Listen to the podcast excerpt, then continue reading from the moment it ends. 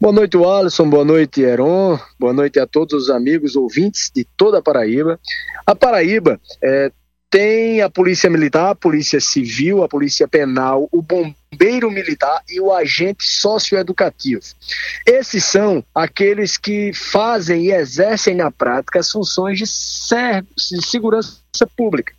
O governo do estado, por meio de uma decisão própria do governador João Azevedo, enviou para a Assembleia um projeto que, além de aumentar a hora do plantão extra, que é aquilo que o policial trabalha fora da sua jornada normal de trabalho, o plantão extra, a hora extra, como a sociedade entende, além de aumentar em quase 50% em vários casos a hora extra trabalhada, o governo do estado decidiu, numa construção que contou também com a nossa participação, desonerar isso. O que quer dizer isso?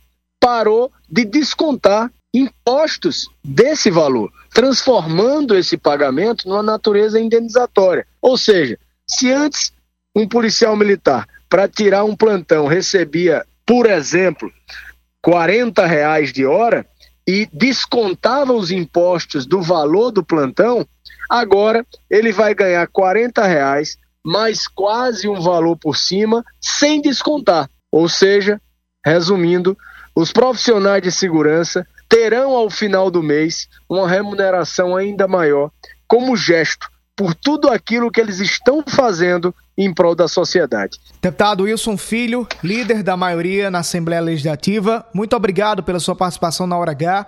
Boa noite para o senhor.